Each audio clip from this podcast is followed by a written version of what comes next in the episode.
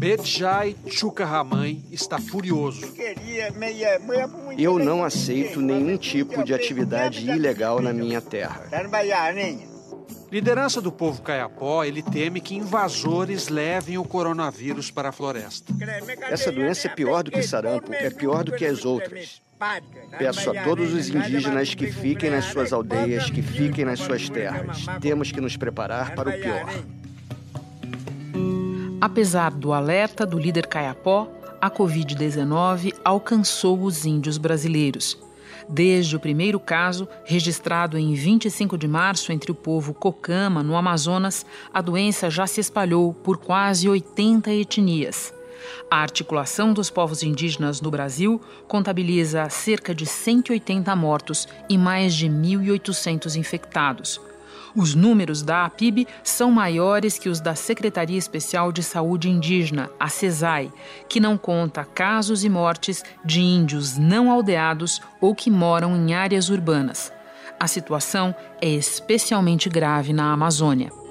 Um jovem de 15 anos é o primeiro indígena Yanomami a morrer depois de pegar coronavírus. Roraima já tem mais de 75 casos confirmados de coronavírus entre indígenas. O Amazonas lidera o número de mortes por Covid-19 entre as populações indígenas do país. Cientes de que o modo de vida essencialmente comunitário e a dificuldade de acesso a atendimento médico são adicionais de preocupação, comunidades vão se organizando como podem como contou à produção do assunto o coordenador executivo da APIB, Dinamanto Chá. E nós, ah, temerosos com a chegada do vírus, né, adotamos algumas medidas que, como se dizia, amenizaram né, os impactos ocasionados por esse vírus, como barreiras sanitárias, o próprio isolamento das comunidades, os fechamentos de, de, das entradas e a não visitação de pessoas que não fossem da comunidade. Porém, tais medidas, mesmo assim, não foram eficazes para garantir que 100% das nossas comunidades indígenas não sofresse com, com a chegada do vírus. Né? Hoje, nós temos uh, esse vírus circulando em todas as regiões do Brasil, né? em todas as regiões onde tem comunidades indígenas. Enquanto isso, a preocupação chegou ao Vaticano. O Papa pediu pelas populações da Amazônia Muitos estão infectados e mortos, mesmo entre os povos indígenas, que são especialmente vulneráveis. Particularmente vulneráveis. Da redação do G1, eu sou Renata Loprete e o assunto hoje é o novo coronavírus entre os índios um episódio com dois convidados que falam da ponta. Wanda Ortega Uitoto, técnica de enfermagem que se voluntariou para fazer a prevenção e o tratamento em sua comunidade, em Manaus.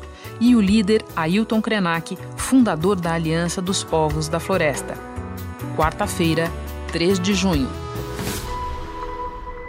Wanda, você pode nos descrever como é que era o seu trabalho antes da pandemia e agora? Eu sou formada em técnica de enfermagem e atuo na Fundação Alfredo da Mata, aqui em Manaus.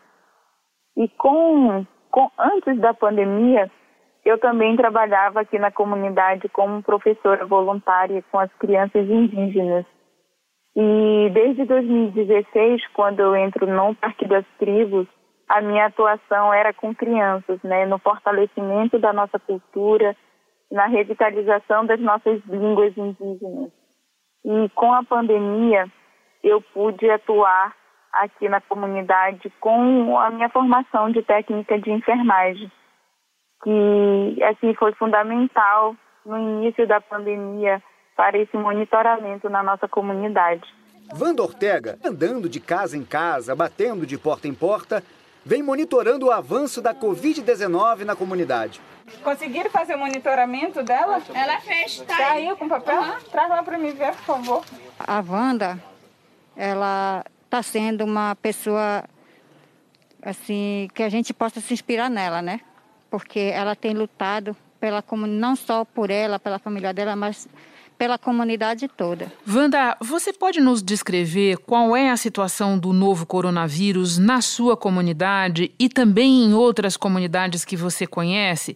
Eu falo em termos de infecções, de tratamento adequado, de equipamentos de proteção. O, o Parque das Tribos ela é uma comunidade que tem 700 famílias indígenas e não indígenas também. Aqui existe 10% de população não indígena na nossa comunidade. E, e aqui, durante a pandemia, eu fiz o um monitoramento de quase 200 pessoas com sintomas leves da Covid e apenas 10 pessoas com sintomas mais graves, né, que apresentaram dificuldade respiratória.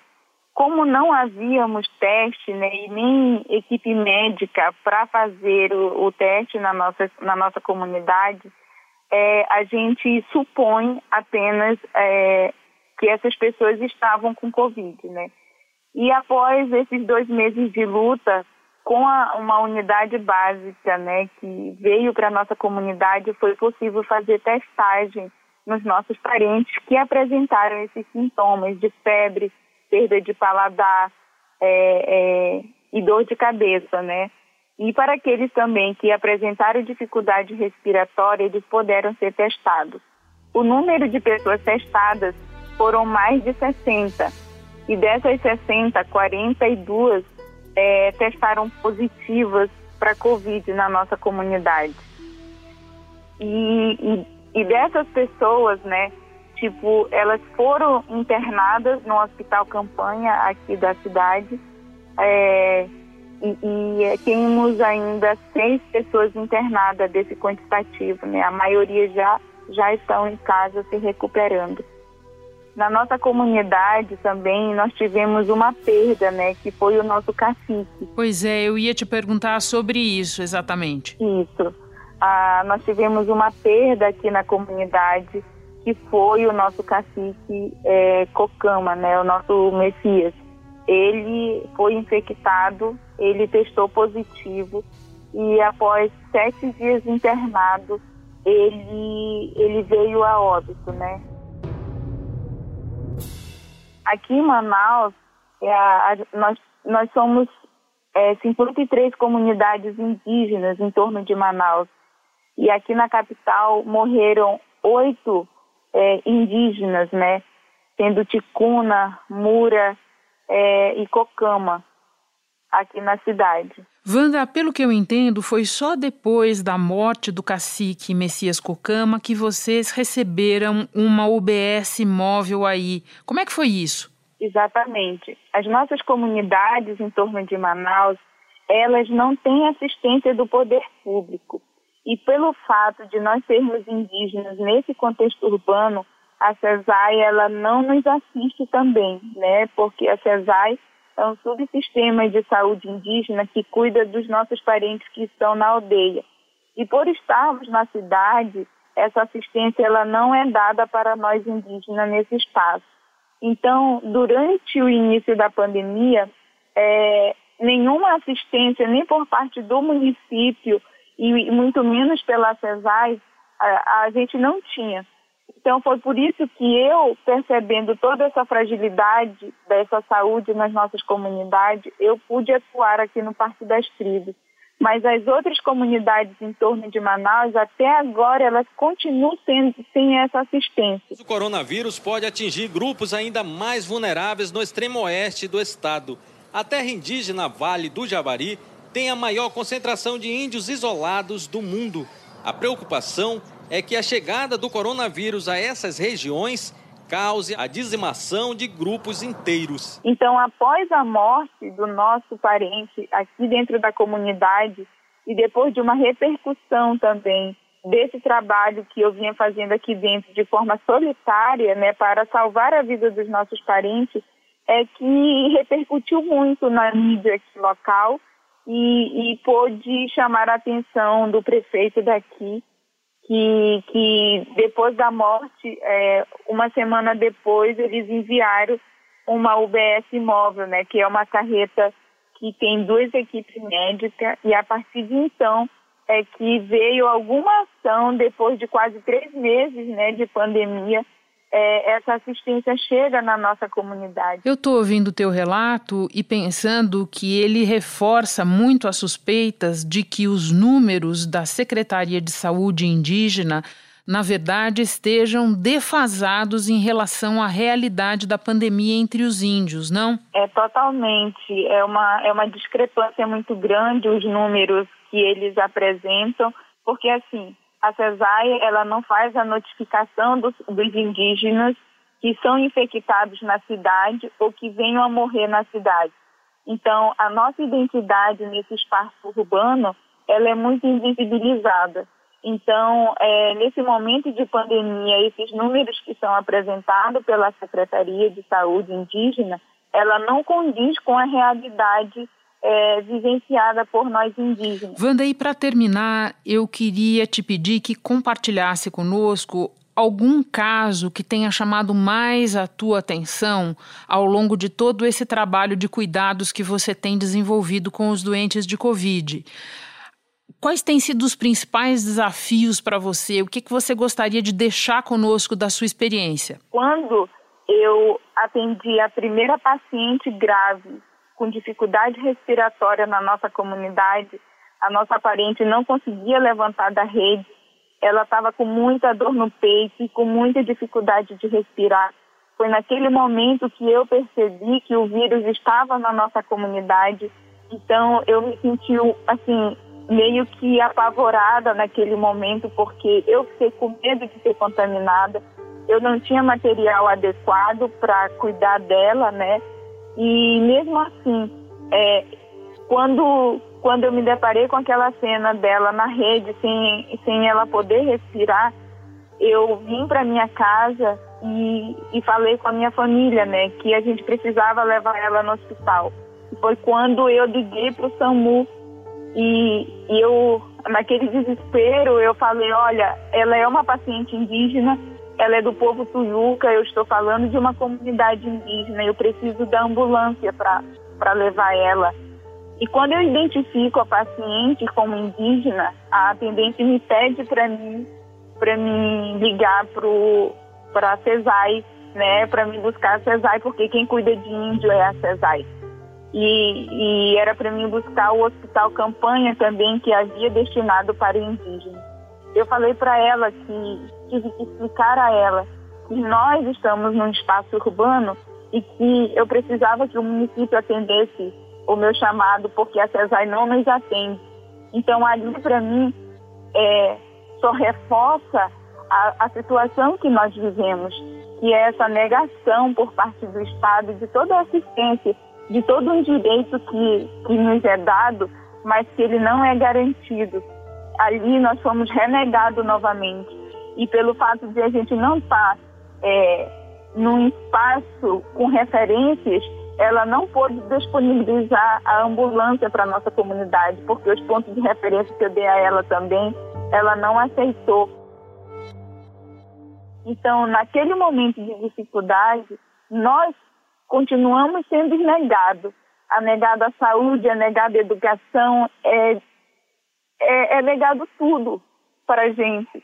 Então, ali foi uma dor que eu senti duplamente. A falta de notificação dos nossos parentes é outra coisa, porque até na nossa morte a gente continua sendo negado, a gente continua sendo questionado porque nós somos indígenas e pelo fato de estarmos na cidade as pessoas não nos reconhecem. Então, até na nossa morte, essa identidade, ela continua sendo negada pela essa sociedade. Então, isso machuca muito a gente, sabe? Então é uma luta dupla, tripla que a gente trava nesse momento de pandemia. Wanda, muito obrigada por compartilhar com a gente esse relato tão importante. Força e muito boa sorte para você aí no seu trabalho. Obrigada. Muito obrigada. Hora de conversar com Ailton Krenak. Krenak, você já disse que considera difícil explicar para alguém que vive na cidade grande como é o seu isolamento. Bom, eu vivo na cidade grande, acho que muitos dos ouvintes do assunto também, então eu te peço que tente explicar para nós como é que vocês estão se protegendo do coronavírus aí e como conseguem ao mesmo tempo seguir os ritos do dia a dia. Bom, eu estou aqui na margem do Rio Doce, é, próximo de Governador Valadares, uma cidade onde já houve muito contágio e inclusive óbitos. Nós estamos a 100 quilômetros, a aldeia indígena Krenak fica a 100 quilômetros dessa cidade que já teve muito contágio. Nós somos 130 famílias vivendo aqui dentro de uma reserva indígena, onde não houve contágio, porque nós estamos tomando todo o cuidado de diminuir o contato com o pessoal que está fora daqui. E tem inclusive uma recomendação dos serviços, essas coisas de entrega, toda essa rotina foi suspensa para evitar o contágio. Nós, nós estamos aqui é, até agora é, conseguindo manter esse cuidado. Agora, você conversa com lideranças indígenas de todo o país. O que é que elas têm relatado? Bom, mais do que ouvido das lideranças, porque muitos deles estão em lugares onde eles não têm a possibilidade de manter essas atividades de live que nós estamos fazendo, de entrevistas públicas, eu tenho acesso às informações da FOIRNE, que é a Federação das Organizações Indígenas, lá no Alto Rio Negro, da COIAB em Manaus, e da APIB, que é a Articulação dos Povos Indígenas, que tem sede em Brasília. Todos estão acompanhando e atualizando os dados de contágio e óbito de pessoas indígenas, principalmente a partir de Manaus, onde essa situação de carência de infraestrutura é mais grave e o próprio deslocamento das aldeias até um lugar onde pode ter atendimento é dificultado, porque essas viagens são feitas de barco e, e às vezes pode demorar dois, três dias para você tirar uma pessoa é, que está em contágio, retirar ele do convívio com os outros e levar ele para o isolamento. E, no caso, trazer para Manaus. É, mesmo depois que foi instalado leitos é, pelo Ministério da Saúde, pela CESAI, com o objetivo de atender os indígenas em Manaus, ele é insuficiente para atender a demanda de indígenas que estão de, de, chegando a Manaus é, doentes e precisando de uma UTI. Tem um povo na região do Rio Solimões, que são os, é, os nossos parentes é, ticuna, eles já têm um contágio preocupante entre eles, porque isso caracteriza é, o risco de um contágio é, comunitário, que é quando mais de uma pessoa é, contrai o vírus e transmite ele em cadeia para dezenas, para o tanto de gente que está reunido ao seu entorno. Uma boa notícia que eu tive ontem, conversando com o Vigílio Viana, que tem um trabalho junto a várias comunidades ribeirinhas e indígenas, através da Fundação Amazônia Sustentável, é que ele estava assistindo uma comunidade é, cambeba, que vive no, no Baixo Rio Negro, que todos contraíram o vírus. Ninguém foi levado para o hospital e todos conseguiram sarar. Eu fiquei com muita esperança de que outras comunidades possam também é, sobreviver sem tanto trauma à passagem é, desse contágio por algumas áreas, por algumas regiões da floresta. Mas dentro da floresta vocês podem ter certeza que é muito mais assustador é, o contágio. Mesmo uma gripe pode matar muitas pessoas. Aproveitando, no seu livro Ideias para Adiar o Fim do Mundo, você lembra que os índios resistem a epidemias e massacres há séculos e se mostra mais preocupado em como os brancos vão fazer para escapar dessa. Transportando isso para a realidade da pandemia, o que é que você nos diz? Eu diria que nós estamos todos expostos da mesma maneira. A diferença é que algumas pessoas podem se socorrer é, de uma unidade de, de atendimento, de uma UTI, e eventualmente ter um equipamento adequado para ele passar o pior da crise da Covid. E aqueles que não têm acesso a esses meios, eles são mais vulneráveis. No caso dos povos indígenas, a Organização Mundial da Saúde inclui essas comunidades na condição de alto risco. Em tempos de pandemia, a invasão e ocupação ilegal de terras indígenas deixou de ser apenas uma questão ambiental para virar também um grave problema de saúde pública. Grileiros, poceiros, madeireiros e garimpeiros funcionam como potenciais vetores de transmissão da doença. Joana Yanomami diz que os garimpeiros mataram os avós dela anos atrás e que voltaram agora para trazer mais doenças e matar mais índios. Voltem para a casa de vocês, deixem a nossa terra em paz, ela grita em Yanomami. Quer dizer, são organismos que têm menos capacidade de resistir ao vírus. Você já há bastante tempo fala de um modo de funcionar da sociedade que te parece estar em crise. Você acredita que a pandemia veio para acelerar esse processo ou para de alguma maneira mudar o curso dele? É claro que quando eu falei, essa, quando eu afirmei isso no Ideias para Adiar o Fim do Mundo e depois num outro texto chamado Amanhã Não Está à Venda, que é quando já estava é, gente morrendo mesmo aqui no Brasil, e nós já estávamos avançando para essas estatísticas de 28, 30 mil pessoas, assustador.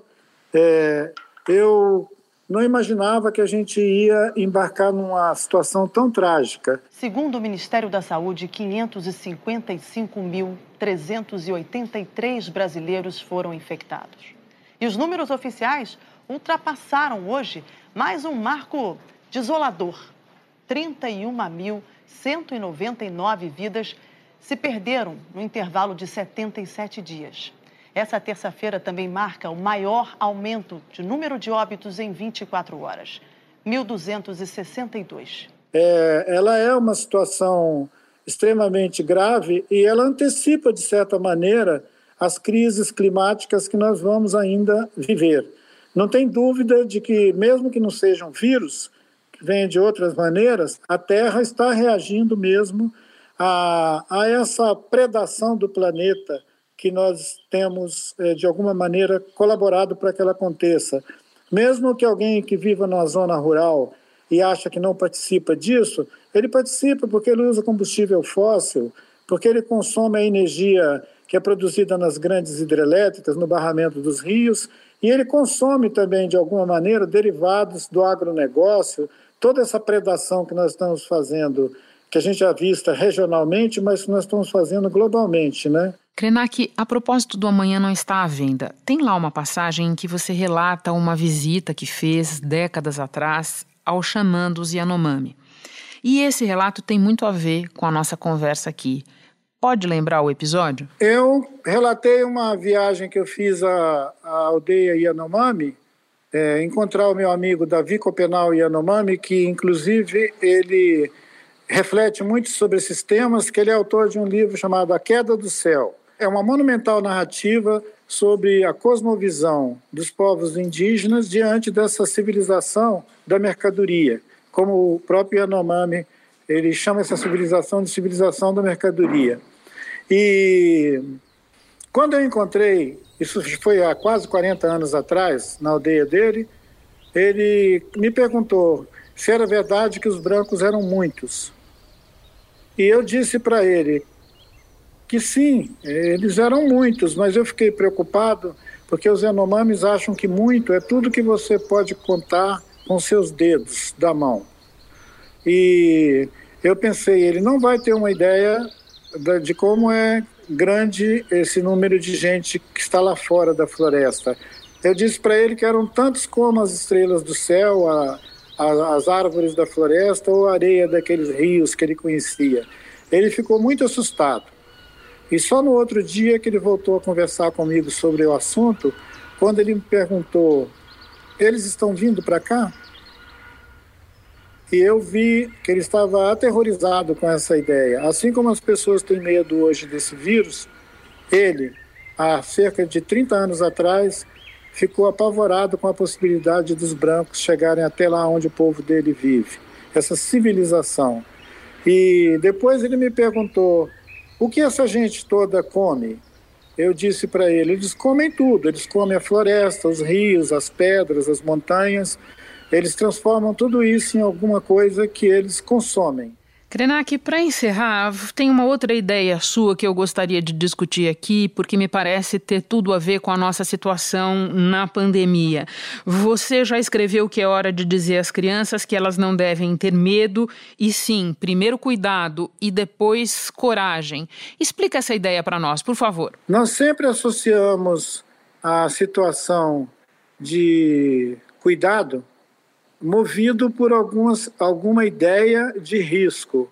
Se existe um risco verdadeiro, real, a gente toma cuidado diante dele. Mas a gente não deve ficar paralisado pelo medo, pela constatação do perigo. Nós estamos no nosso país hoje precisando de muita coragem. Mas é necessário também ter cuidado. Ninguém precisa fazer as coisas de uma maneira impensada para tentar resolver as coisas que vão demorar muito para ser resolvidas e que precisa de sabedoria para ser resolvida, né? Krenak, muito obrigada por conversar conosco. Que você e todos na reserva continuem sadios e em segurança. Bom trabalho para você. Foi um, foi um prazer falar com você. Agradeço muito. E um recado importante. Desde que o novo coronavírus chegou ao Brasil, os hemocentros têm registrado queda nas doações. Eles lembram que as coletas são feitas em locais seguros e que continuar doando sangue é fundamental, porque além do uso em cirurgias, há quem precise de transfusões regulares. Para doar, é preciso estar em boas condições de saúde, ter entre 16 e 69 anos e pesar no mínimo 50 quilos. Você pode descobrir qual é o hemocentro mais próximo de você no site do governo federal www.saude.gov.br. E no dia da doação é preciso apresentar um documento original com foto. Este foi o assunto podcast diário disponível no G1 e também nos aplicativos Apple Podcasts, Spotify, Deezer, Google Podcasts, Castbox. Nos aplicativos você pode assinar a gente e assim ficar sabendo toda vez que tiver novo episódio. Eu sou Renata Loprete e fico por aqui. Até o próximo assunto.